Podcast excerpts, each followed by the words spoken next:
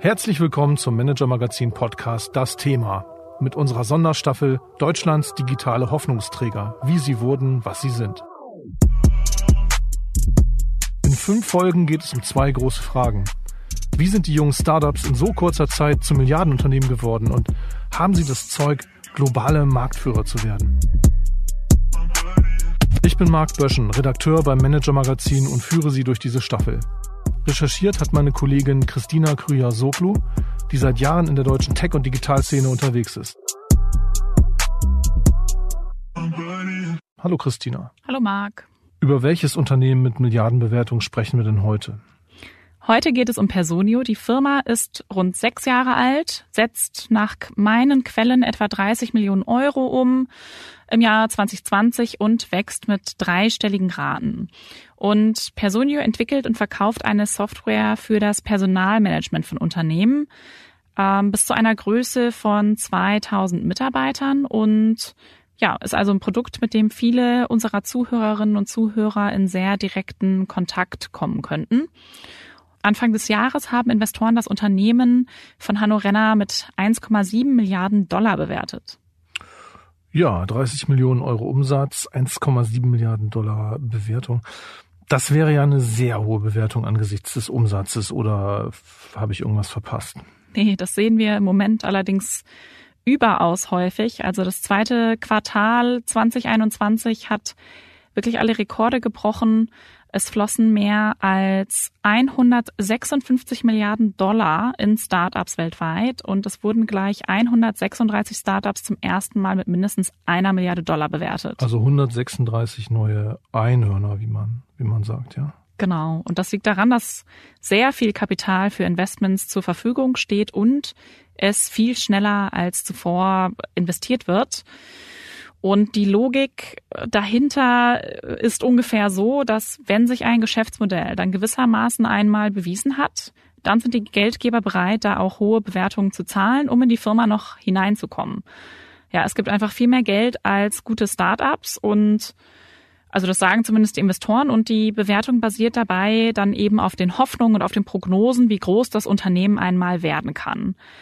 Also die Idee, das Produkt hat sich im Kernmarkt bewiesen. Das ist jetzt so gut, dass es eben auch schnell in die anderen Länder ausgerollt werden kann, denn es mhm. funktioniert ja meinetwegen in Deutschland oder in der Dachregion. Also rechnen wir mit einem schnellen Wachstum. Schnelles Wachstum wurde auch schon bewiesen. Und deswegen muss ich da halt irgendwie rein als Investor und bin deswegen bereit, einen hohen Preis ähm, zu zahlen. Und ähm, ja, über den Aufbau des Produkts und die Firma mit all ihren Wendepunkten habe ich mit Hanno Renner gesprochen. Lass uns da einmal reinhören. Gern. Hier ein Hinweis des Werbepartners O2 Business. Unbegrenztes Datenvolumen endlich bezahlbar? O2 Business macht's möglich und bietet Unternehmen unterschiedliche Unlimited Mobilfunktarife mit Top-Preis-Leistungsverhältnis. Bei allen Tarifen sind 5G, eine Telefon- und SMS-Flat sowie EU-Roaming und ein fester persönlicher Ansprechpartner inklusive. Außerdem nutzen Sie das gerade erst von Connect mit sehr gut ausgezeichnete Netz von O2. Weitere Infos oder ein unverbindliches Angebot erhalten Sie auf o2business.de.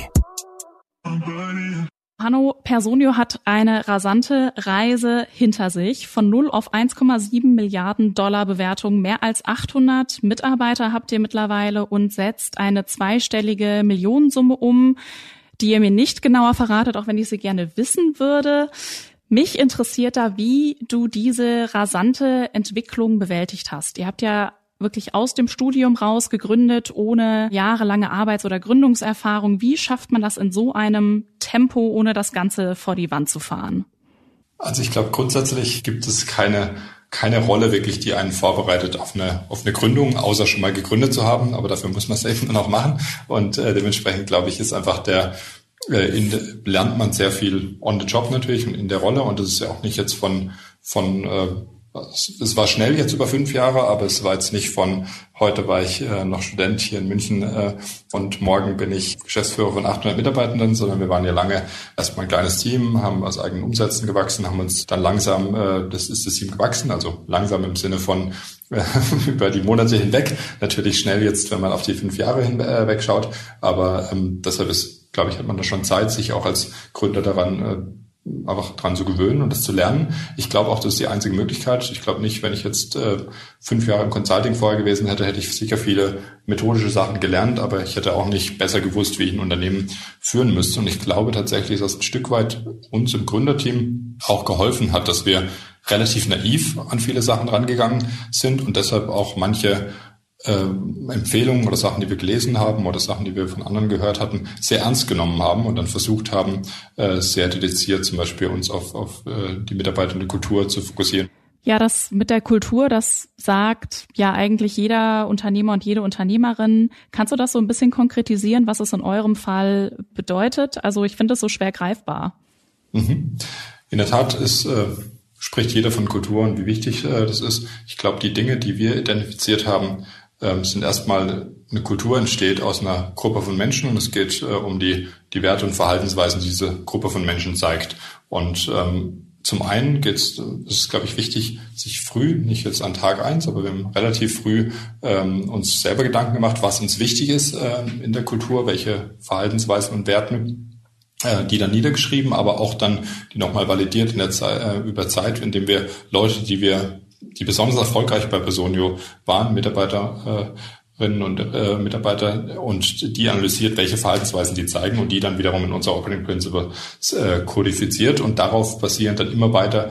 Zum einen versucht, mehr Leute zu finden, die schon in Interviews und so weiter diese Verhaltensweisen, diese Werte zeigen, aber gleichzeitig auch sehr, sehr explizit immer wieder die Dinge zu wiederholen, die uns wichtig sind, genauso auch uns selber an den Pranger zu stellen, wenn wir irgendwo Werte oder Operating Principles nicht leben und damit äh, wirklich sehr explizit machen allen unseren Prozessen vom Recruiting zum äh, Feedback und Performance Management, aber auch in Dingen wie unserem wöchentlichen All-Team-Meeting, wo wir immer über unsere Werte sprechen, jeden Freitagabend äh, und immer wieder Beispiele davon äh, bringen, um sicherzustellen, dass immer wieder für alle klar ist, was ist uns wichtig und worauf schauen wir und wo äh, kritisieren wir uns vielleicht auch mal selber, inklusive als Gründerteam, wenn wir nicht auf diesen Werten oder Operating Principles exekutieren. Ja, das finde ich interessant. Das ist ja wirklich ein sehr äh, praxisorientierter Ansatz zu sagen, welche Mitarbeiterinnen und Mitarbeiter sind erfolgreich. Wie habt ihr das identifiziert? Also was bedeutet Erfolg in, in dem Zusammenhang und welche Eigenschaften habt ihr denn da herausgefiltert, die ihr euch in die Kultur überschrieben habt? Also wir haben tatsächlich uns äh, damals in einem, in einem Workshop mal aufgeschrieben, welche Kolleginnen und Kollegen besonders in ihren Teams erstmal herausstechen, ganz unabhängig davon, was jetzt Erfolg für das bestimmte Team bedeutet, aber wo wir gesagt haben, das sind Leute, die irgendwie das vielleicht auch schnell ähm, zu, zu sich entwickelt haben, neue Verantwortung übernommen haben. Und dann haben wir versucht herauszufinden oder uns so ein bisschen über einen, ähm, einen Workshop, äh, welche, was sind das für konkrete Verhaltensweisen und Dinge, die wir da gesehen haben, äh, waren Beispiele wie dass sie eine sehr starke Kommunikation gezeigt haben, nicht nur selber sich auszudrücken, sondern auch zuzuhören, auf, äh, in Argumentationen sehr stark äh, zu sein und auf Argumente einzugehen. Deshalb haben wir Communication is Key als eins unserer Operating Principles identifiziert. Wir haben gesehen, dass das Leute sind, die permanent immer wieder den Status quo äh, hinterfragen, neue Vorschläge machen, sagen, auch wenn was grundsätzlich funktioniert, zu sagen, so könnten wir es vielleicht noch besser machen. Äh, darauf basierend ist unser Operating Principle Seek to Improve ähm, entstanden. Und äh, genauso haben wir gesehen, dass das Leute sind, die grundsätzlich sehr wenig sich äh, über Dinge beschweren und sagen, dass hier hier fehlen mir die Ressourcen oder hier geht was nicht, sondern sehr oft eben äh, pragmatische Lösungen finden und dann einfach äh, irgendwie eine äh, ja kreativ sind. Und äh, deshalb haben wir Solutions over Problems als ein Operating Pencil identifiziert. Also nicht beschweren, äh, aber kritisieren. Das ist ja eine feine Linie, was in welchem Bereich hineinfällt. Du hast gesagt, ihr sprecht jeden Freitag darüber ähm, kritisiert euch auch selbst. Was ist denn ein Beispiel, das du nennen kannst, wo ihr euch zuletzt verbessert habt? Also ein konkretes Beispiel, wo wir uns selber auch mal kritisiert haben oder ich mich, ähm, war in einem Fall, wo äh, also ein weiteres Operating Principle, über das wir jetzt noch nicht gesprochen haben, ist Be Diligent, dass wir äh, grundsätzlich einen hohen Standard unserer Arbeit haben und äh, gründlich auf Dinge vorbereiten. Und da hatte ich ähm, mal die Anfrage von einer Kollegin aus dem Marketing-Team bei einem äh, Online-Event zwischen ein Jahr oder anderthalb Jahre her äh, eine, eine kleine Intro zu geben und äh, da den Kunden eine, eine Vorstellung zu machen. Und sie hatte mir im Vorfeld genau gebrieft, auf was ich eingehen sollte und äh, was ich ähm, ja, was der Sinn des Events war. Und ich war hatte vorher mir nicht die Zeit genommen, ähm, kann mir mal ausreden, ich hatte die Zeit nicht, aber hätte ich mir natürlich nehmen können, nicht die Zeit genommen, mich gründlich auf dieses äh, Event vorzubereiten. Und dementsprechend äh, kam hinterher auch Feedback äh, von den, äh, von den äh, Event-Teilnehmern, dass das irgendwie nicht sehr professionell gewirkt hatte, wie ich da am Anfang ähm, ähm, ja, mich vorbereitet hatte und äh, oder die Intro gemacht hat. Und da hatte hinterher die Kollegin mir das Feedback gegeben und gefragt, ob sie irgendwas hätte besser machen können, um mich besser darauf vorzubereiten, äh, was aber in dem Fall gar nicht ihr Fehler war, was ich erstens gut fand, dass die Kollegin sich da auch äh, wohlgefühlt hat, mich da zu kritisieren und zu hinterfragen. Und gleichzeitig habe ich das als ein Beispiel dann in unser wöchentliches All-Team-Meeting getragen und äh, mich quasi da nicht dafür entschuldigt und gesagt, dass ich das hätte besser machen können. Und so ist natürlich auch wichtig, ähm, dann äh, nicht nur zu sagen, das ist uns wichtig, sondern auch zu zeigen, ähm, dass man mich da auch äh, dafür äh, ja, mir sowas feedbacken kann und äh, ich so auch genauso gegen die Operating Principle ge gewertet werden will, wie alle anderen auch. Wir sind schon mitten im Jetzt äh, angekommen. Äh, ich würde gerne noch mal ein bisschen zurücktauchen in, in den Aufbau, in die Geschichte von Personio, wo es ja sicher auch wie in jeder Gründungsgeschichte drum geht, Entscheidungen eben zu hinterfragen, sich gut zu überlegen, was macht man wann. Ähm, kannst du mit uns teilen, was auch schwierige Momente, schwierige Entscheidungen in der, in der, in der Geschichte von Personio waren? Also, Ne, sei es, wie mache ich das Produkt, sei es Finanzierung, sei es äh, die ersten Auseinandersetzungen mit Mitarbeiterinnen und Mitarbeitern, was, was einem eben so begegnet, wenn man äh, ja, naiv die Gründerreise äh, aufnimmt. Ich glaube, was wir rückblickend äh, sagen können, Personio hatte sicher bislang nie eine Phase, wo es wirklich die das Person jetzt Unternehmen in Gefahr war.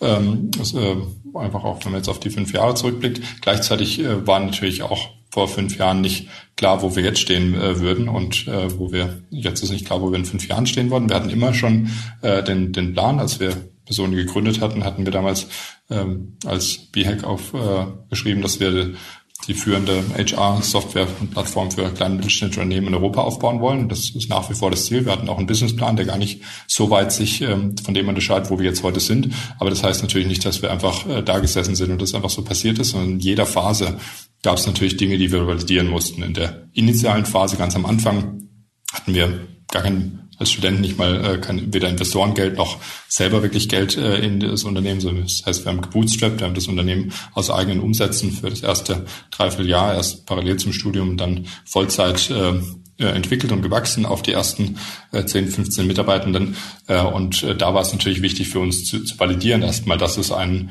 Bedarf äh, am Markt gibt, auch den, den ersten Kunden äh, zu, erklären, warum sie jetzt äh, uns überhaupt vertrauen sollen, gerade mit solchen sensiblen äh, Daten. Und es war natürlich da eine, eine Validierung, die absolut nicht klar war und die sehr viel Fokus auf den, den Kunden, auf das Feedback der Kunden äh, benötigt hat äh, für uns, um dann das Produkt entsprechend diesen, diesen Kundennachfragen und Bedürfnissen anzupassen. Gleichzeitig, als es dann ähm, wir irgendwann die, die ersten Investoren überzeugen mussten, war das natürlich zu der Phase erstmal wichtig, ähm, Leute zu überzeugen, dass, dass, es, dass es hier ein, äh, ein Potenzial gibt, ein relevantes Unternehmen aufzubauen. Das war auch äh, kein, kein ganz einfacher Weg. Da gab es äh, verschiedene Absagen. Und als es dann in die Skalierungsphase ging nach den ersten Investments, war natürlich auch wiederum nicht klar, auch wenn man 10 Millionen äh, dann nach der Series A auf dem Konto hatte, äh, werden die nicht äh, werden sie sich nicht automatisch äh, in, in Wachstum äh, umwandeln, sondern auch da mussten wir wieder sehr viele Kanäle ausprobieren, sehr viel zeigen, dass wir äh, nicht nur die ersten Kunden, die ich vielleicht noch persönlich als Gründer überzeugt hatte, sondern dass wir eine, eine Vertriebsorganisation aufbauen können, die, äh, die wiederum mehrere Kunden gewinnen kann, dass wir es schaffen, äh, auch andere Bereiche des, des äh, Unternehmens zu skalieren, auch im Produktbereich. Viele sprechen immer davon, die Probleme jetzt rauszufinden das richtige Produkt zu bauen. Aber es geht ja auch darum, eine Organisation äh, aufzubauen, die dann ein so breites Produkt wie Personio äh, in genug äh, unabhängigen Teams eine konsistente äh, Nutzererfahrung bieten. Also auch diese Dinge waren natürlich, äh, waren immer wieder Dinge, die nicht von Anfang an da waren, die nicht leicht waren, wo wir viel rausfinden mussten. Was waren denn die Befürchtungen der Investoren eingangs, die abgesagt haben? Es klingt äh, rückwirkend äh, teilweise ein bisschen banal, aber manche Leute hatten, gerade wenn man sieht, wie viel Potenzial selbst jetzt noch für uns übrig ist, aber manche haben einfach nicht an den Markt geglaubt, äh, nicht geglaubt, dass der, äh, der, der groß genug ist, dass der relevant genug ist, dass im Zweifel auch das, das Timing äh, ist natürlich immer eine, eine, eine Frage, die man meistens erst rückwirkend beantworten kann.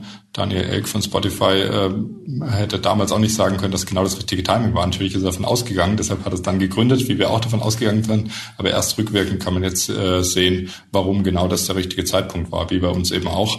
Ähm, und äh, ich glaube, das war eine, sicher eine Fragezeichen, das Unternehmen hatten. Aber natürlich ist auch, äh, wenn wir jetzt Serial Entrepreneurs gewesen wären, hätten sie wahrscheinlich auch gedacht, okay, wir geben ihnen einfach schon mal Geld, weil die als Team schon funktionieren. Und das mussten wir natürlich auch erstmal beweisen. Also ich glaube, da gibt es viele Fragezeichen, die natürlich in so einer frühen Phase da sind und wo selbst die erfolgreichsten äh, Unternehmen der Welt früh natürlich Absagen bekommen von einigen Investoren, die sich dann hinterher ärgern. Was ich ganz interessant finde, ist, dass du erwähntest, dass es nie so, sage ich mal, diesen Nahtod-Moment gab, den ja ähm, viele Startups erleben, einfach weil das Geld knapp wird. Und ich habe äh, auch mit einem anderen erfolgreichen Softwareunternehmen gesprochen, äh, die etwas Ähnliches sagten und was ihr gemeinsam habt, ist, dass ihr beide euch eigenfinanziert habt, bis das Produkt erstmal stand.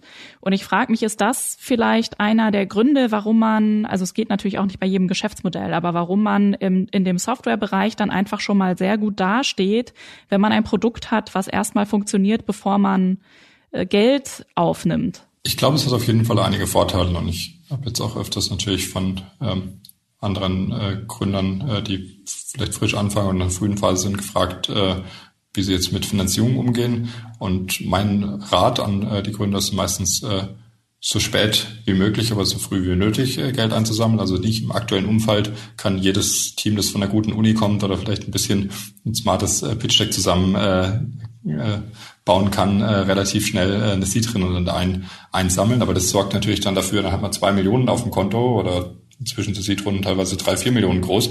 Und äh, dann ist natürlich eine Erwartung da, damit auch irgendwas zu machen. Und dann stellt man schnell ein Team ein und so weiter. Und vieles von dieser frühen Lernphase, und das ist zum einen als äh, First-Time-Entrepreneur natürlich auch eine Lernphase, ein Unternehmen aufzubauen, darüber nachzudenken, wie man Sachen strukturiert, aber auch äh, aus einer breiten Produkt- und Marktsicht wirklich den Markt zu verstehen, mit genug Kunden zu sprechen. Diese Sachen, die wir in diesem, die, äh, diesem Dreivierteljahr, Jahr äh, äh, an, an Lernerfahrung machen konnten, weil wir in einem kleinen Team wirklich sehr fokussiert jeden Tag im Austausch mit Kunden waren, die wollte ich nicht äh, missen. Und ich glaube, die hätten, äh, wenn wir, wenn uns jemand ein Jahr früher äh, die, Seed-Finanzierung gegeben hätte, hätten wir nicht die Zeit äh, gehabt, weil wir dann schnell ein Team aufgebaut hätten und schnell versucht haben zu skalieren. Und ich glaube, da gibt es schon äh, einige Unternehmen, die dann vielleicht einfach nur daran scheitern, weil sie dann äh, zu schnell zu abgelenkt sind mit allen möglichen Sachen, äh, weil zu viel Geld da ist und weil sie dann auf einmal andere Prioritäten haben.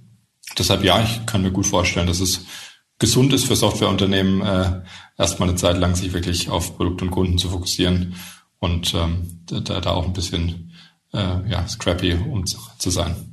Mir hat mal ein Gründer erzählt, der schlechteste Rat, den er bekommen habe, sei gewesen, die Burn Rate, also die, die Ausgaben hochzufahren, um zu wachsen, weil er meinte, wenn sie einmal oben ist, dann kriegst du sie nur noch sehr schmerzhaft wieder nach unten. Jetzt, wie du schon sagtest, im heutigen Klima äh, geht, geht es leichter als zuvor, aber kann einen dann natürlich auch äh, dennoch einholen, wenn es sich nicht so mal nicht so entwickelt, wie man vielleicht hofft.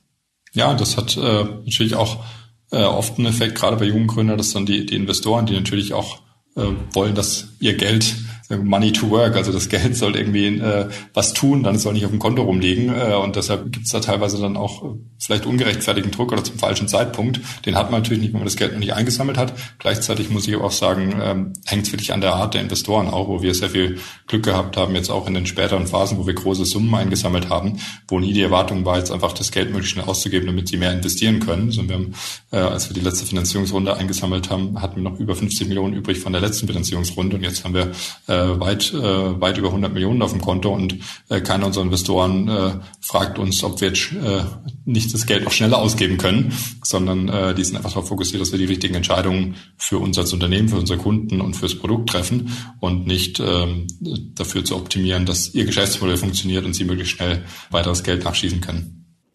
Gab es denn Mentorinnen oder Mentoren auf, auf deinem Weg, gerade so am Anfang, die dir so mit Rat zur Seite gestanden haben? Und wann nimmst du so einen Rat auch an? Man muss ja auch, sage ich mal, den, den Zweiflern widerstehen. Also Ich glaube, es ist, äh, also es ist wichtig, jeden Rat anzunehmen und dann zu entscheiden, was man damit macht. Und ich glaube, es gab zum einen ähm, gab es bei uns in der frühen Phase oft auch von Investoren sehr pauschalen Rat zu sagen, ähm, ja, äh, grundsätzlich als Softwareunternehmen soll man sich erstmal auf einen kleinen Bereich äh, fokussieren, den dann richtig gut machen und dann hinterher breiter machen. Unser Ansatz war aber von Anfang an, was wir das HR-Betriebssystem nennen, oder HR Operating System, ein sehr breites Produkt aufzubauen. Und wir, wir haben damals schon von dem Kundenfeedback gehört, dass das das Richtige ist, was die Kunden wollen. Und, äh, und dass da der, dass die generelle Weisheit unter Investoren war, äh, sich erst spitz zu fokussieren und dann breiter zu gehen. Äh, das wäre bei uns komplett das Falsche gewesen. Und ich bin froh, dass wir diesen Rat äh, widerstanden haben und damals nicht aufgehört haben. Aber auch nur, weil wir so viel Feedback vom Markt schon eingesammelt hatten und verstanden hatten, dass das äh, eben das ist, was die Kunden äh, sich wünschen und, äh, und mit wem wir erfolgreich sind. Gleichzeitig gab es natürlich sehr viel Ratempfehlungen, äh, von denen wir gelernt haben, die wir, ähm, von denen wir angenommen haben. Und Teil unserer äh, äh, Angel-Investoren ganz am Anfang waren, äh, waren die damals Gründer von Starlight, äh, inzwischen die Alaska und Finn gegründet, dies, von denen wir sehr viel auch über, über diese frühen Unternehmensaufbau, was sie über sechs, sieben Jahren bis sie im Verkauf an ProSieben gelernt hatten, konnten sie uns kondensiert weitergeben über OKRs, über Teamaufbau und so weiter. Und dann mussten wir trotzdem unsere eigenen Learnings machen, aber wir konnten die teilweise auf Dinge aufsetzen, die, mit denen sie schon, die sie schon gelernt hatten und auf denen äh, dann weiterarbeiten. Und ähm, über die Zeit gibt es natürlich dann untere, unterschiedliche Mentoren, die zu unterschiedlichen Zeitpunkten viel Input geben. Äh, und aktuell arbeite ich sehr viel mit äh, Lars Dahlgard, äh, der Gründer von Success Factors, der auch bei uns äh, als Asian Investor später dazu kam. Und äh, von dem lerne ich auch nach, nach wie vor sehr viel. Success Factors ist praktisch das Angebot ähm, von SAP für die Personalverwaltung. Ähm, ist es nicht auch ein direkter Konkurrent? Ich glaube, so ab 1000 Mitarbeitern äh, kann man ja auch Success Factors bei sich im Unternehmen einrichten. Eine gute Frage. Und ja, in der Tat, das Success Factors wurde von Lars damals gegründet und dann irgendwann erst an die Börse gebracht und dann an SAP verkauft. Ähm, aber für uns ist Success Factors eigentlich kein äh, Konkurrent, da unsere Zielgruppe 10 bis 2000 Mitarbeitende sind. Die meisten Kunden eben in diesen ja, in dieser, oder alle unsere Kunden in diesem Spektrum sind äh, und dementsprechend äh, wir eigentlich sehr wenig Success Factors in dem Bereich sehen. Die meisten unter, äh, Kunden, die SAP und Success Factors im Einsatz haben, befinden sich eher mit mehreren tausend Mitarbeitenden und das ist ein Bereich, auf den wir uns nicht fokussieren. Insofern kommen die uns eigentlich äh, selten auch in, im Sales über den Weg. Ja, das ist ja auf jeden Fall ganz praktisch. Natürlich, wenn man jemanden hat, der genau in dem Bereich schon schon mal den Weg so ähnlich gegangen ist. Und du hast auch vor kurzem gesagt, das fand ich ganz interessant, dass du selbst reflektiert genug seist, um zu wissen, dass du noch nicht alles weißt. Ähm, was, was sind denn die wichtigsten Dinge, die du gerade hinzulernen willst in dieser Phase deiner Firma? Also ich glaube, viele Dinge, die jetzt, also die Rolle als CEO nennt sich als Gründer anfangs immer CEO, aber sehr lange macht man ja alles Mögliche, nur nicht CEO. Inzwischen äh, ist zumindest ein größerer Teil meiner Zeit wirklich eine CEO-Rolle.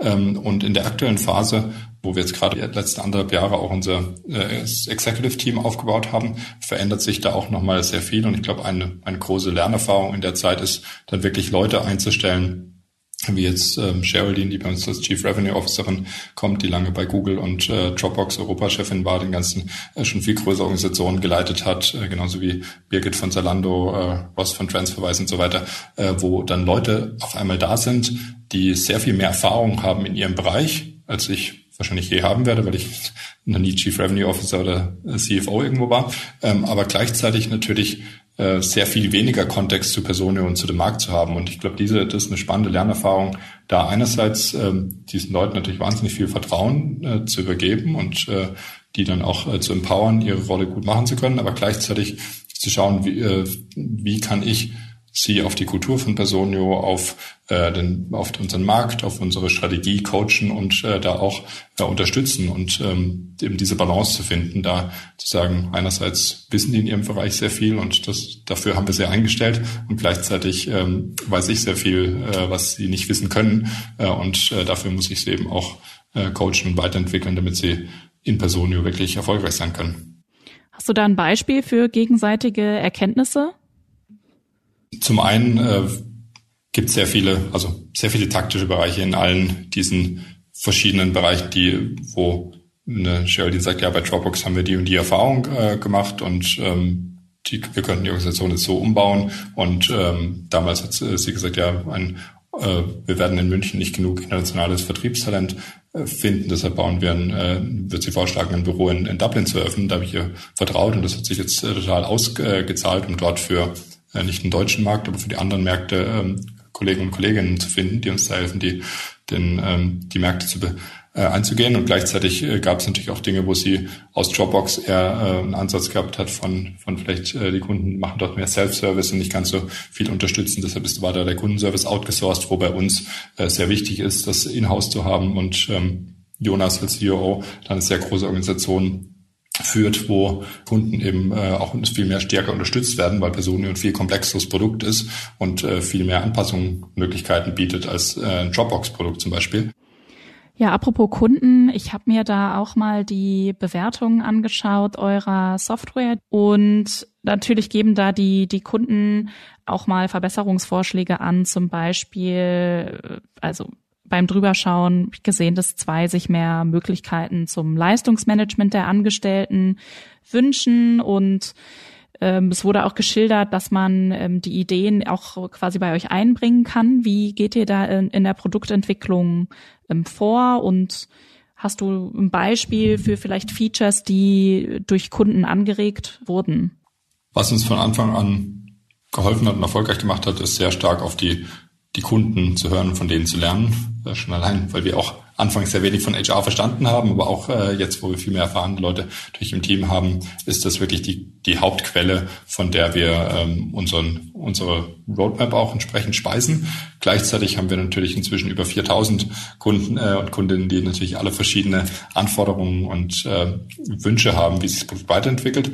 Ähm, deshalb haben wir sowohl einen sehr quantitativen Ansatz, um jede einzelne Anfrage, die reinkommt und was ein Kunde äh, auch in Customer Service weitergibt, wird äh, registriert und entsprechend äh, priorisiert, damit wir auch sehen können, welche Anfrage kam wie häufig.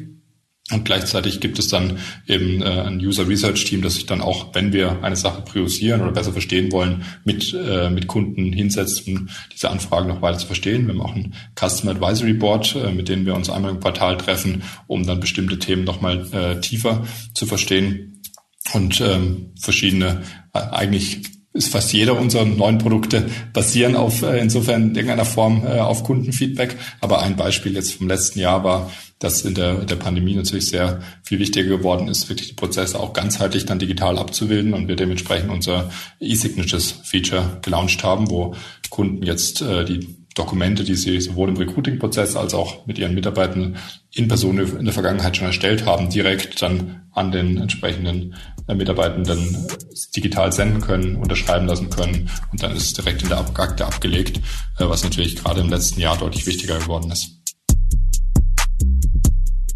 Bei Personio soll der größte Wettbewerber also Excel sein. Ist es wirklich glaubhaft? Also war es bisher derart, sagen wir mal, unterentwickelt, die Digitalisierung hier in dem Bereich, dass man da mit Excel-Tabellen rumschraubt?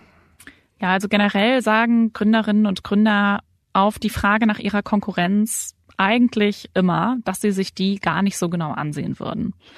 Ich weiß aber, dass es nicht stimmt. Im Gegenteil, ja, zum Teil gibt es da ganze Teams in den Startups, die den Wettbewerb analysieren und man muss auch sagen, alles andere wäre ja auch fahrlässig, ja. Mhm. Aber klar, die Gründer wollen darüber lieber nicht reden, sondern die Aufmerksamkeit oder den Fokus da auf ihre Firma äh, legen und sich da die, die Streitigkeiten im Zweifel ja dann auch ersparen. Oder so ein bisschen ihre eigene vermeintliche Einzigartigkeit feiern vor den Investoren. Ja. ja, vielleicht auch das, wobei ich glaube, da die, die Investoren haben den den Wettbewerb schon ganz äh, gut im Blick. Da habe ich bei einer Recherche vor kurzem auch mal die, die Tools äh, sehen dürfen, mit denen ähm, ein Berliner Investor da zum Beispiel so den Überblick behält und die haben da alle Wettbewerber aufgelistet, mhm. also wirklich auf einen Klick bereit, können auch die Portfoliofirmen drauf, selber drauf zugreifen, ja, und können dann eben alle Eckpunkte, Entwicklungen, ähm, Umsätze und was weiß ich nicht, alles, was man eben kriegen kann, sozusagen sehen. Aber alle behaupten, sie achten nicht auf die Konkurrenz. Okay, genau. gehört, gehört wohl dazu. genau. Der Spruch, gut. Ja, ja ähm, wie gesagt, man, man möchte nicht so gern ähm, drüber, drüber reden und auch die, die übliche Kommunikationslinie ist, der Markt ist groß und der ist so groß, dass da genug Platz für zwei, drei oder vier Anbieter ist und ähm, ja, auch nach dem Motto, es wäre ja auch komisch, wenn wir die Einzigen wären, die das, dieses Thema bearbeiten würden, dann äh, würden wir ja vielleicht was falsch machen. Und eben die wahre Konkurrenz ist immer das Analoge, also hier dann oder das Analogere, hier dann Excel oder im Falle von Online-Händlern der stationäre Handel oder bei einer Neobank das etablierte Institut. Gut, ist ja durchaus auch was dran, nicht? Also wenn ein geringer Teil wirklich durchdigitalisiert ja. ist. Es ist ja nicht nur ein Spruch, es ist ja plausibel. Genau, genau. Das ist gar nicht falsch. Ja, durch die Verschiebungen in das Digitale haben wir das gerade im, letzten Jahr auch ja nochmal sehr stark gesehen, äh, gezwungenermaßen, wer eben stark wächst und wer die Probleme bekommt. Und äh, dieser Trend wird sich ganz sicher nicht umkehren. Die Tech-Firmen haben da überproportional profitiert und manchmal auch mehrere Wettbewerber in demselben Bereich. Und um da auf Hanno Renners Aussage zu schauen, es ist sicherlich völlig richtig, dass manuelle ja, Personalverwaltung gerade im Mittelstand noch massiv verbreitet ist. Da hat mir auch ein Unternehmer gerade bei einer anderen Recherche vor kurzem erklärt, dass er bis zum Frühling noch alle Urlaubsanträge per Hand unterschreiben müsste, was natürlich gerade in den Zeiten äh, ja, von pandemiebedingtem Homeoffice nochmal echt extra nervig war. Ja, nervig. Klar, die Zeit hat der Unternehmer lieber für was anderes, genauso wie der Angestellte vielleicht lieber direkt reingeht, seinen Urlaub bucht online, anstatt da drei Leute anzurufen, ja. Ähm, allerdings, also nun ist ja auch mir bekannt, dass es da milliardenschwere US-Software-Konkurrenten gibt. Äh, Workday oder Paycom versprechen auch ein einfaches digitales System für das gesamte Personalwesen Beide werben auch in Deutschland um Kunden. Workday, haben wir gehört, ist zum Beispiel beim DAX-Konzern Siemens im Einsatz. Gibt es denn da jetzt noch mehr ernstzunehmende Wettbewerber für den Herrn Renner? Genau, also die von dir genannten Firmen, die zielen gerade auf Konzerne eben ab. Also Siemens könnte bei Personio jetzt kein Kunde werden. Wie gesagt, es geht da um bis zu 2000 Angestellte. Eben dieser ganze, ja wohl auch zum Teil eben noch unterdigitalisierte Bereich im, im Mittelstand. Und aber auch da gibt es Wettbewerber. Mir nannten einige Investoren, zum Beispiel die Firma Kenyo aus Berlin, die sind noch etwas jünger und entsprechend auch wohl weniger weit, so wie ich das sehe, und haben aber laut der Investorenmeinung einen interessanten Ansatz. Sie legen bei ihrer Plattform da eher den Fokus darauf, die Leistung der Mitarbeitenden festzuhalten und nachzuverfolgen äh, zu können, also mit dem Ziel der, der Mitarbeiterentwicklung. Mhm. Wenn ich noch kurz einhaken darf. Okay, mhm. jetzt kann Siemens nicht Kunde bei Personio werden, aber vielleicht kann ja der Mittelständler Kunde bei Workday und Paycom werden. Ich meine, auch kleinere Betriebe nutzen ja Microsoft und SAP durchaus. Ja. Ist es nicht doch eine Konkurrenz auf der Seite? Also ja, das überschneidet sich da auch äh, sicherlich. Aber äh, de facto gibt es ja einfach unglaublich viele kleine Firmen, ähm, wirklich mit 10, 20, 30, 40 Leuten, die halt nie bei einem Workday Kunde sein können. Das ist auch viel zu teuer äh, für die. Die großen Firmen sind darauf überhaupt nicht ausgerichtet. Also da sind gerade jetzt in diesem Bereich, wo ja wirklich jeder eigentlich auch über das Internet meinetwegen Dinge verkaufen kann und dann klein, ne, kleine Firma ähm, aufbauen kann mhm. und so weiter, da ist äh, sicherlich ähm, genug äh, Potenzial. Ähm, und das lohnt sich ja auch für die Großen nicht, ja. Die gehen, also die, die haben ganz andere, teure, komplizierte Lösungen. Das, ähm, das ist da schon noch mal ein bisschen anders äh, ausgerichtet. Hm, okay. Ja, und ähm, wenn man jetzt auf die, die Startup-Branche schaut, äh, kann man zum Beispiel sehen, also als Personio 2015 gestartet ist, gab es noch einen Konkurrenten, Heaven HR, da erinnere ich mich noch dran, dass das damals medial in der Branche ebenso präsent war. Wir hatten damals da auch drüber berichtet und ähm, ja, die haben wirklich gleichzeitig losgelegt und es war so ein Wettrennen bei Heaven HR. Da sind auch renommierte Geldgeber eingestiegen, wie Klaus Hommels von Lakestar. Mhm. Und von dem Unternehmen hört man heute gar nichts mehr. Also die letzte, zumindest bekannte Finanzierung, die liegt fast drei Jahre zurück und wenn ich mir so die Analyseplattformen anschaue, arbeiten da rund 30 Mitarbeiter. Ähm, da kann man also sehen, dass also eigentlich richtiges Timing und Geld nicht immer entscheidend ist, um hochzukommen. Hm, ja, spannend. Also wie sieht's denn nun bei Personio aus? Bei denen läuft's ja deutlich besser. Wie groß können die nun überhaupt werden? Was ist für dich das Potenzial? Ja, also das Potenzial, ähm, an das Hanno Renner und auch seine Investoren glauben. Danach habe ich ihn natürlich auch gefragt und er hat uns das mal vorgerechnet.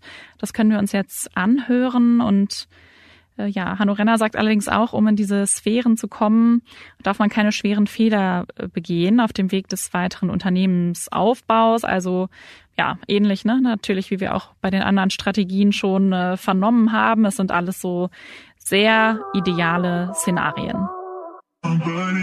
Hier ein Hinweis des Werbepartners, der neuen Allianz Lebensversicherung. Die bietet euch für eure Altersvorsorge attraktive Renditechancen und gibt gleichzeitig Stabilität und Sicherheit. Dafür hat die Allianz ihre Kapitalanlagen zukunftsfähig aufgestellt. Sie investiert weltweit und mit Blick auf Nachhaltigkeit, etwa in Wind- und Solarparks oder den öffentlichen Nahverkehr, damit am Ende mehr für euch drin ist. Lasst euch beraten zur neuen Allianz Lebensversicherung, persönlich oder digital. Infos auf allianz.de slash mehr drin. Hier ein Hinweis des Werbepartners Fidelity International. Informieren Sie sich umfassend über aktuelle Tendenzen in der Finanzwirtschaft mit dem Fidelity Kapitalmarkt Podcast. Der Kapitalmarktstratege Carsten Röhmheld analysiert die aktuelle Marktsituation und zeigt die Potenziale von morgen auf. Von den Kosten der Energiewende über die deutsche Industrie nach den Lockdowns bis zum Thema Inflation. Mit exklusiven Gästen und Experten für unterschiedliche Blickwinkel. Jetzt reinhören in den Fidelity Kapitalmarkt Podcast. Also ihr habt ja eine ganze Menge äh, Dinge vor. Klar, am Produkt wird kontinuierlich gearbeitet. Da ist man ja auch eigentlich in der Softwareentwicklung nie fertig. Gleichzeitig expandiert ihr stark und ihr stellt unglaublich viele Mitarbeiter äh, ein. Im Verhältnis zur Unternehmensgröße wächst da äh, ganz stark.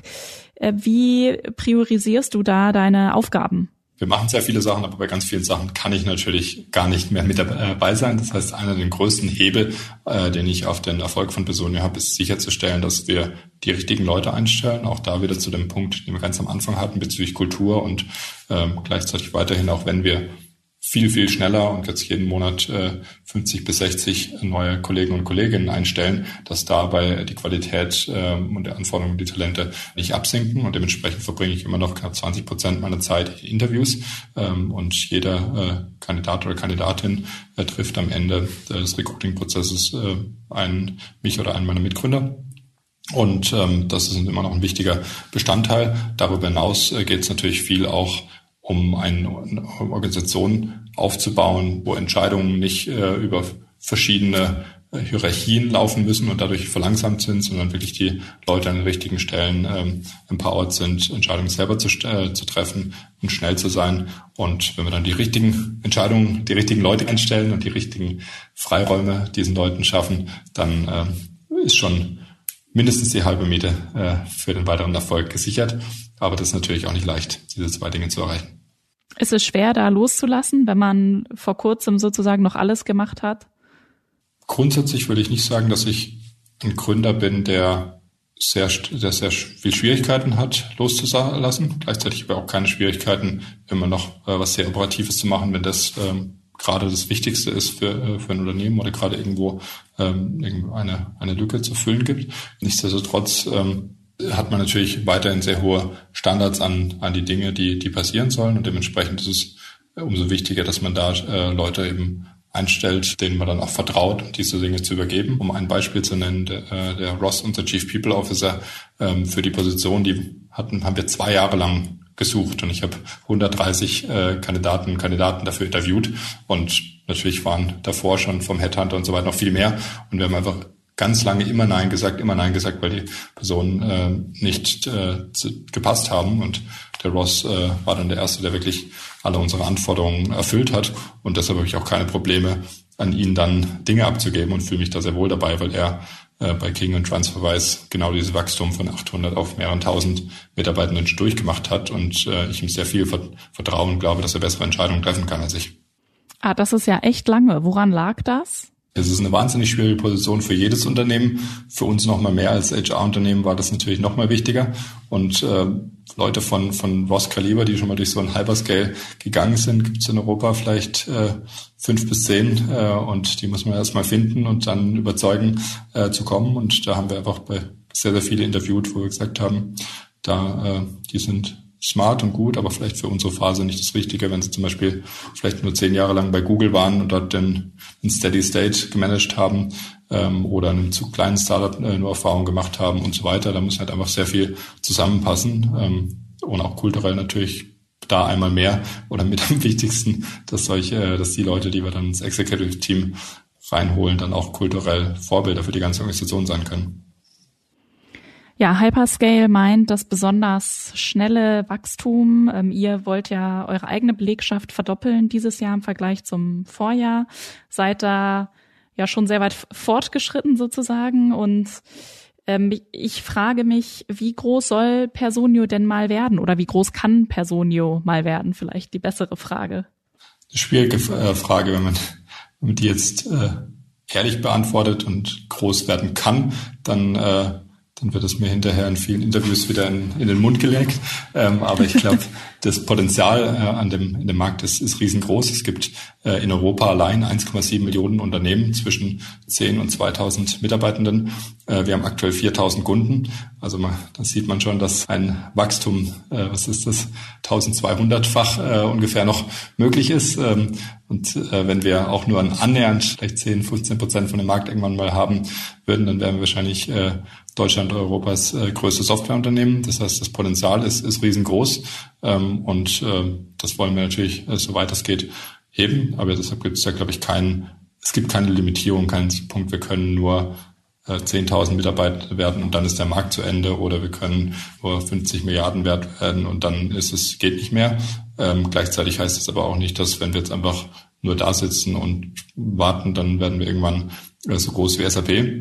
Ich glaube, dass ähm, ja, da gehört weiterhin sehr viel harte Arbeit hinzu. Wir müssen jetzt erstmal beweisen, dass wir das, was in Deutschland jetzt schon sehr effizient funktioniert äh, und in anderen Märkten sehr gute Traktion erfahren, dass wir das auch übertragen können und dass wir da in den anderen Märkten genauso schnell und gut wachsen können genauso gutes Produkt anbieten können, gleichzeitig auch in Deutschland weiterhin die äh, verbleibenden 436.000 äh, Unternehmen, unsere Zielgruppe äh, anzusprechen und zu erreichen und für die ein gutes Produkt zu bauen. Ich glaube, da gibt es noch sehr viel für uns zu tun.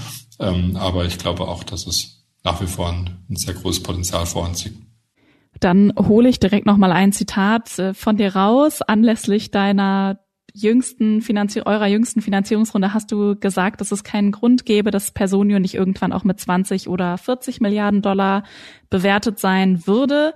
In welchem Zeitraum wäre denn damit ungefähr so zu, zu rechnen und was müsste, was müsste dazu passieren? Also wie groß müsstet ihr werden? Wie viel müsstet ihr umsetzen?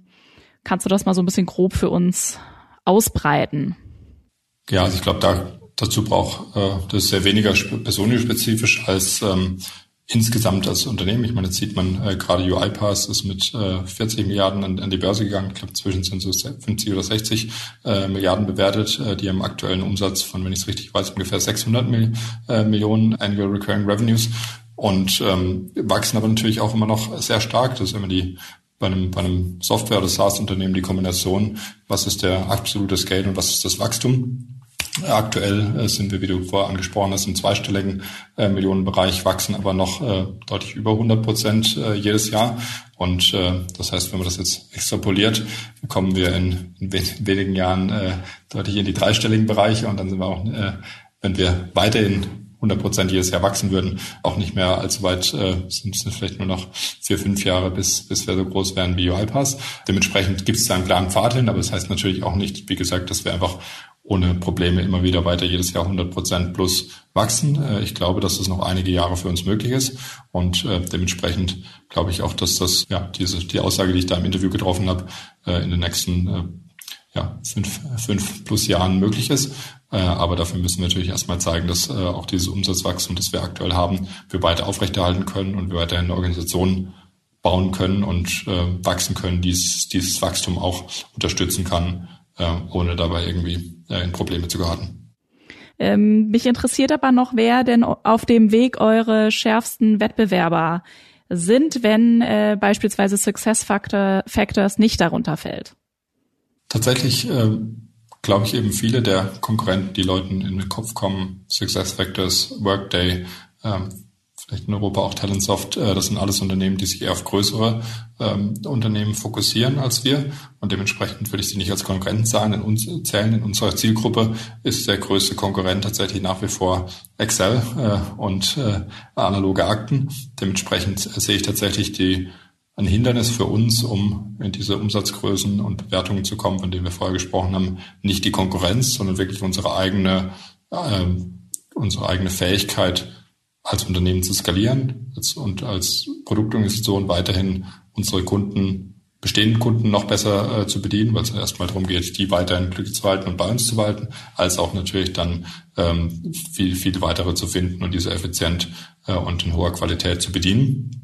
Und das ist die größte Herausforderung, die wir, die wir weiterhin lösen müssen, wo wir, glaube ich, schon einen guten Track Record haben, dass wir das bisher gut geschafft haben, aber das natürlich nicht heißt, ähm, dass wir das nicht, uns da nicht weiterhin sehr stark auf die Kunden fokussieren müssen in ganz Europa und ähm, um diesen Kunden dann die beste Lösung zu bieten.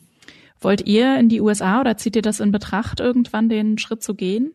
Ich würde sagen, sag niemals, sag niemals nie. Ich will äh, es nicht fix ausschließen, aber unser klarer Fokus für die nächsten drei Jahre ist, in Europa äh, die führende HR-Software aufzubauen. Wenn wir da irgendwann das Gefühl haben, wir fühlen uns äh, da so wohl, dass wir so stabil äh, den europäischen Markt bedienen, dass wir keinerlei, äh, dass wir genug Ressourcen übrig haben, uns auf andere Märkte zu fokussieren, was sehr gut der Fall sein kann.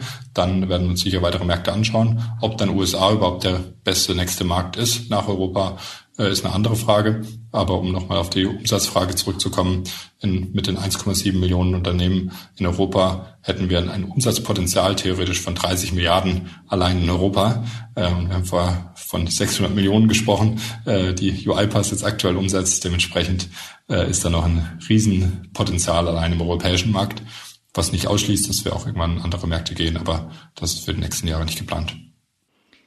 Ist ein Börsengang äh, zeitnah geplant? Ich habe da verschiedene Artikel gelesen. Da stand einmal, was in zwei bis drei Jahren wird damit gerechnet. Dann äh, zwei Monate später stand in den nächsten zwei Jahren eher nicht. was ist da los? Also für mich ist äh, ganz wichtig, und das wiederhole ich auch immer intern ganz klar auf die Frage, ein Börsengang ist kein Ziel, das ist kein Ergebnis, mit dem wir dann fertig sind und dann haben wir den ultimativen Erfolg. Ein Börsengang ist eine Finanzierungsrunde ähm, und die äh, wechselt einen Teil der Shareholder und die verändert ein paar der Prozesse, aber im Endeffekt sind wir danach immer noch ein HR-Software-Unternehmen, das sich auf ihre Kunden fokussiert. Ähm, und dementsprechend ist der Zeitpunkt des Börsengangs einfach eine Frage von, zu welchem Zeitpunkt sehen wir die Vorteile, dann an die Börse, also an die Börse zu gehen, wichtiger als die, die Nachteile, die vielleicht oder die Dinge, die auch damit dazukommen. Ähm, es ist aktuell am äh, privaten Markt sehr viel möglich, viel, viel Geld einzusammeln. Ähm, dementsprechend haben wir jetzt aktuell daraus resultieren kein Druck, an die Börse zu gehen. Ähm, gleichzeitig glauben wir aber, dass es auch Vorteile mit sich bringt, für uns äh, irgendwann an die Börse zu gehen. Schon allein, um irgendwelche der frühen Shareholder dann wiederum auszutauschen. Ähm, aber das ist nichts, was kurzfristig geplant ist. Ich glaube, der, der Zeithorizont in zwei bis drei Jahren werden wir wahrscheinlich drüber nachdenken. Es ist sicher nicht, ist nicht falsch. Ob wir dann aber da an die Börse gehen oder dann, wie Stripe das in den USA gerade zeigt, äh, die inzwischen fast 100 Milliarden bewertet sind und äh, noch keine Pläne haben, an die Börse zu gehen, zeigt auch, dass es nicht unbedingt ein Muss ist. Aber mittelfristig ist es sicher ein Schritt, den wir irgendwann gehen werden. Aber nicht, weil das unser Ziel ist, sondern weil es einfach eine weitere sinnvolle Finanzierungsrunde sein wird, die dann zu irgendeinem Zeitpunkt Sinn macht.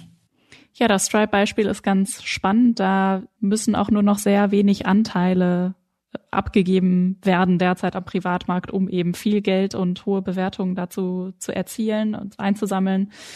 Ja, da wird man sicher sehen, wie sich, wie sich die Märkte entwickeln. Hm, du siehst ja deine Zukunft äh, mittelfristig oder auch langfristig ja auf jeden Fall bei äh, Personio und ähm, sagst, dass äh, ja, ist schwierig, sowas nochmal so erfolgreich äh, hinzubekommen. Äh, wieso äh, glaubst du das? Eure Geschichte, so wie ich das jetzt verstanden habe, war ja bisher sehr geradlinig. Definitiv. Es, äh, also es war trotzdem natürlich viel harte Arbeit, hier hinzukommen. Das ist immer noch harte Arbeit, um dahin zu kommen, wo wir hin wollen. Das heißt, es ist nicht äh, a walk in the park, wie man im Englischen sagen würde. Ähm, aber gleichzeitig ist es natürlich, und das hatte ich vorher schon mal kurz mit dem Spotify-Beispiel erwähnt, immer auch äh, ein sehr, sehr wichtig, einfach das, das richtige Produkt, den richtigen Ansatz, die richtige Zielgruppe zum richtigen Zeitpunkt anzusprechen.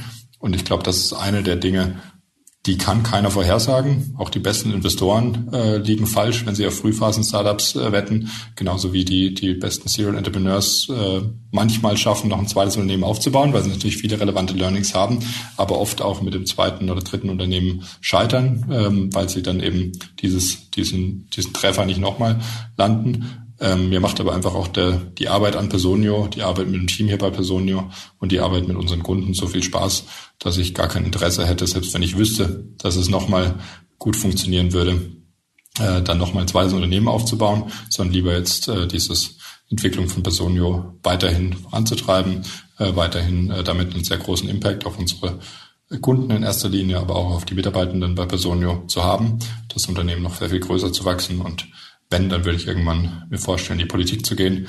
Ähm, aber ich glaube nicht, dass ich noch ein zweites Unternehmen gründe. Da gibt es ja einige wenige Gründerinnen und Gründer, die in letzter Zeit äh, den Schritt äh, gegangen sind oder ihn versucht haben oder den auch angekündigt haben. Was reizt dich an der Politik? Was, was denkst du, ähm, was, was kannst du da bewegen und äh, welche Partei? Ich glaube, wir haben sehr viele wichtige gesellschaftliche Themen und Probleme, von äh, die jetzt die teilweise vor Corona schon da waren, allen voran natürlich der Klima, äh, Klimawandel, ähm, zusätzlich aber jetzt auch in der Corona-Krise nochmal mit Digitalisierung, äh, Themen in der Bildung und vielen anderen, äh, auch sozialen Gerechtigkeitsthemen, die, die sehr wichtig äh, waren und nochmal sichtbarer geworden sind. Und ähm, ich glaube, als Unternehmen äh, kann man auch einen gewissen gesellschaftlichen Einfluss haben, den wir auch mit Personio versuchen zu haben. Aber äh, in der Politik kann man natürlich diesen, diesen Einfluss nochmal deutlich stärker haben. Und das ist das, was mich daran reizt. Ähm, es gibt keine dedizierte Partei äh, oder Rolle oder Weg, wie ich den ich aktuell ähm, anstreben würde. Aber es, ich kann mir sehr gut vorstellen, mich da äh, langfristig politisch zu engagieren und äh, versuche da auch jetzt schon ja, teilweise mal Einblicke zu gewinnen und zu verstehen, wie man da dann potenziell auch später noch einen positiven Einfluss haben kann. Ja, Hanno, vielen Dank. Wir sind gespannt. Wir bleiben natürlich mit äh, MM auch äh, dran. Vielleicht wird Personio eins von diesen großen Unternehmen und dann äh, sehen wir dich in 10 bis 20 Jahren äh, in der Politik wieder. Äh, es bleibt auf jeden Fall spannend. Vielen Dank für deine Zeit. Vielen Dank, Christina. Mich gefreut. Schönen Tag dir noch. Ja, als äh, Gründer, äh, als Gründerin, da spricht die Statistik eh gegen dich. Es ist ja auch sehr unwahrscheinlich, es überhaupt einmal zu schaffen. Deswegen investieren die Wagnisfinanziers ja auch in Dutzende Firmen, weil die meisten halt scheitern bei der besten Auswahl, kaum zu vermeiden. Elon Musk ist eine bekannte Ausnahme, äh, eben deswegen kennt ihn ja auch jeder. Da sieht man, wie viele Faktoren tatsächlich eine Rolle spielen, ob, ob eine Idee abhebt, nicht? Ja, und Hanno Renner ähm, sagt auch etwas, was so ein bisschen auf unsere Diskussion von der äh, vergangenen Folge auch einzahlt. Ja, er sagt, äh, du musst den Spagat schaffen. Einerseits visionär sein, ja, darüber haben wir gesprochen. Ähm, wann ist man zu visionär? Ist, wann ist man, wann trägt man zu dick auf und so weiter? Und eben aber andererseits auch realistisch bleiben und sich ja hinterfragen und genau untersuchen, besteht denn ein Bedarf für diese Idee? Oder eine Bereitschaft auf Kundenseite, sich oder potenzieller Kundenseite, sich überhaupt damit zu beschäftigen. Äh, ich habe schon öfter gehört aus der Gründerszene, ah, die Idee, die hatte ich schon vor fünf Jahren, vor zehn Jahren, ja, und ich war so revolutionär und einfach so früh dran. Ja, aber dann hat man wohl vielleicht eher nicht so eine gute Marktforschung gemacht und dann doch äh, ja den Markt verkannt, ne? Und das ja, ist die Idee ein, für Google hatte übrigens auch ein guter Schulfreund von mir lange vorher. Ach, guck mal, was macht er heute? Nein, Quatsch. Schade. Mehr so der Wunsch, dass es sowas geben würde. Ja. Hatten, glaube ich, viele. Aber man muss es eben umsetzen und schaffen, nicht? Erstmal die Idee haben, klar, konkret ist was anderes. Ja, mhm. ja das ist äh, ja auch ein Problem, was man immer wieder beobachten kann. Äh, man stellt sich vor, aus seiner Berlin-Mittelblase heraus, äh, was das für ein tolles Geschäft wäre, äh, das jetzt meinetwegen in der Lebenswelt der Gründerin oder des Gründers irgendwie sinnvoll ist, aber sonst in kaum einer Lebenswelt. Und ja, sage ich mal, ist dann eben sehr visionär meinetwegen unter seinem Verständnis, aber nicht realistisch genug, das wirklich auch mal hart zu testen und hart zu hinterfragen. Und ähm, ja, das, äh, das funktioniert halt nicht, ja, wenn man dann nur so eine kleine Zielgruppe erreichen will, aber gleichzeitig erzählt, es wird hier das nächste Unicorn. Also da muss man schon äh, schauen, dass irgendwie diese, ja, dass, dass das irgendwie zusammenpasst und ähm, deswegen ist es eben wichtig, so früh wie möglich schon sehr viele Kunden zu befragen, was sie denn möchten und eben auch ja, wie Hanno Renner sagte, gut gemeintem, aber doch auch leider schlechtem Investorenrat widerstehen zu können. Mhm. Ja, ähm, das klingt geschickt, sich da an den Kunden zu orientieren, am besten ja auch mit den Kunden gleich Geld zu verdienen. Personio hat da ja einige Gemeinsamkeiten mit Celonis, dem Unternehmen, was du hier schon vorgestellt hast, dem 11 Milliarden Dollar Software-Startup aus unserer zweiten Folge. Beide Firmen kommen außerdem aus München, beide entwickeln Software. Gibt es da noch mehr Muster? Ja, ganz grundlegende. Beide haben sich etwas länger eigenfinanziert, also daher einen starken Fokus auf das Produkt gelegt. Es musste etwas sein, was Unternehmenskunden auch bezahlen wollen. Und da hat man schon ein Stück weit seine Idee validiert und was in der Hand was läuft. Das gibt auch mehr Macht bei den Verhandlungen mit Investoren, weil man eben schon bewiesen hat, dass man was geschafft hat. Und äh, beide sagen, man muss auf die Kunden hören und gleichzeitig trotzdem die Entscheidung treffen, welche Wünsche jetzt zu maßgeschneidert wären und zu individuell wären, ja. Also die fahren beide nach der Maßgabe, wir, wir sammeln die breiteren Wünsche, konzentrieren uns darauf, denn nur so können wir auch gewährleisten, dass wir so schnell wachsen können. Wenn man individualisiert, dann kostet das ja viel Zeit, ja. Und klar, man könnte dann vielleicht noch mal mehr Geld verlangen, weil man ein besonders passendes Produkt für eine Firma gebaut hat. Aber für die Route braucht man dann auch wieder mehr Personal. Und es ist für die Zukunft ja auch schwierig, ganz witzig. Ich habe gerade von jemandem gehört, der einen ziemlichen Albtraum hat bei der Aufstellung auf SAP HANA. Und zwar deswegen, weil die Firma so viele Speziallösungen hat. Die sind natürlich nicht in der Cloud. Die musst du alle nochmal nachbauen in der Cloud. Ist ein Albtraum. Ja, das ist äh, bei SAP gerade eine große Herausforderung, eben auch bei dem, ja, bei dem Schritt, den der Konzern jetzt in die Cloud machen will. Ähm, da habe ich auch schon entsprechende Beispiele gehört. Das kann ich bestätigen und ja, wenn wir mal draufschauen, es gibt noch mehr äh, Firmen, die mal so eine Strategie gefahren sind. Also zum Beispiel die ja doch umstrittene Big Data Analysefirma Palantir ähm, aus dem Silicon Valley. Die hat ihre Software und das war auch praktisch das Verkaufsargument, ja, bei den Kunden stets sehr, sehr stark angepasst. Ähm, natürlich auch viele ja, Regierungsorganisationen da als, als Kunden, ähm, wo, wo das gut angekommen ist. Und ja so einen Beratungsansatz nahezu gefahren. Ja, die Projekte waren dann ziemlich teuer, brauchten viel Mannschaftseinsatz, viele Berater da vor Ort. Und man kann jetzt beobachten, dass das Unternehmen eben auch umschwenkt, da dieser Ansatz nicht mehr überall gefragt ist und doch viele Unternehmen gerne was hätten, was man einfach direkt anschließen kann, wo man loslegen kann. Ja, und natürlich als Investor muss man dann noch wissen, dass man Palantir dann anders bewerten muss, nicht? Wenn die eben nicht dieses schöne Softwarephänomen haben. Man programmiert es einmal, verkauft es dann zehnmal, tausendmal, Millionenmal, ganz egal, hat nicht viel Arbeit damit. Äh, klar, wenn man es immer eher wie so ein Beratungsunternehmen maßschneidert, äh, ganz andere Kosten, klar. Mhm. Gut, aber das Produkt ist ja auch nicht alles. Das haben wir von dir bereits gelernt aus den Erfahrungen der Gründer, die du geschildert hast. Genau, also sowohl Hanno Renner als auch der Celonis Co-Gründer Bastian Nominacher sagen, dass das Produkt nur ein Faktor ist und nicht automatisch für Erfolg sorgt. Also es gibt ja auch eine sehr starke Produktbesessenheit, sage ich mal, in der Softwarebranche. Klar, das muss auch fun funktionieren. Aber beide sagen eben auch, dass der Vertrieb äh, genauso wichtig ist und haben von den anfänglichen Problemen da äh, berichtet. Da kann man vielleicht auch ein bisschen was lernen, wenn unsere Zuhörerinnen und Zuhörer da vielleicht schon die nächste Softwaregründung äh, planen. Ähm, beide, ja, also man musste sich von unpassenden Angestellten trennen und ja, aber ohne, ohne den Vertrieb macht man halt keinen Umsatz. Ne? Und ähm, Hanno Renner hat uns da erklärt, wie er zum Beispiel diese größeren Strukturen, die man irgendwann ja auch braucht, mit Hilfe einer erfahrenen Managerin jetzt hochschraubt. Also vielleicht auch, um das nochmal in Kontext zu setzen, mir hat da bei der Recherche zu dem Podcast auch nochmal jemand erzählt, wie Hanno Renner da 2016 noch quasi als Student äh, in seinem Fußballtrikot sein Unternehmen ähm, vorgestellt hat bei so einem Event in Berlin, wo es so vor allem um den ganzen Tech äh, Bereiche ging, ja, und dann äh, sind wir jetzt noch nicht mal oder gerade fünf Jahre später äh, da und plötzlich hast du mehr als 2000 Unternehmenskunden und mehrere hundert äh, Mitarbeiter und Millionen Umsätze. Also da, da braucht man dann ja wirklich irgendwie auch die Erkenntnis, auf andere Leute zu setzen, äh, die eben wissen, wie sowas funktioniert und so einen Vertrieb dann auch aufbauen können. Mhm. Gut, jetzt kennt man äh, aus eigener Erfahrung oft, dass schon eine Person oft so eine Gruppe komplett äh, zerstören kann, nicht? Aber wird trotzdem ja oft unterschätzt, äh, wie wichtig es ist, die Leute auszuwählen. Und es scheint ja für Firmen in einer solchen Wachstumsphase besonders wichtig zu sein, hier bei der Personalauswahl es eben hinzubekommen, unter diesem Zeitdruck. Ne? Ja, absolut. Das ist vielleicht der Schlüssel überhaupt. Jetzt aus Redakteurin Seite. Man kann es äh, schon fast nicht mehr hören, ja, weil man äh, jedes Mal hingeht, fragt, und ähm, was ist wichtig? Dann immer alle Talent, Talent, Talent.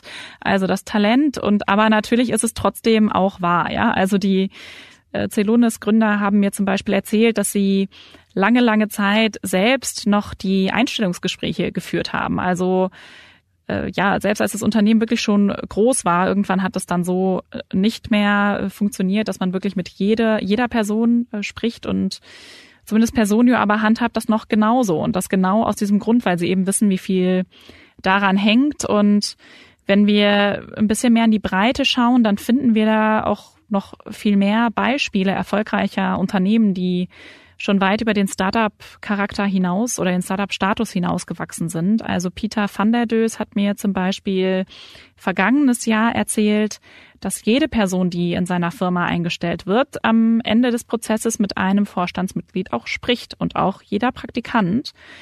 Und äh, Peter van der Döst ist der Gründer von Adyen. Das ist ein Bezahldienstleister aus den Niederlanden, der inzwischen mit mehr als 55 Milliarden Euro an der Börse bewertet ist. Also deutlich mehr als Wirecard heute, die ja ungefähr nichts wert sind, äh, der Betrugsfall. Und ich denke mal, dass Markus Braun und Jan Masalek das auch ein bisschen anders gehandhabt haben mit den Einstellungen.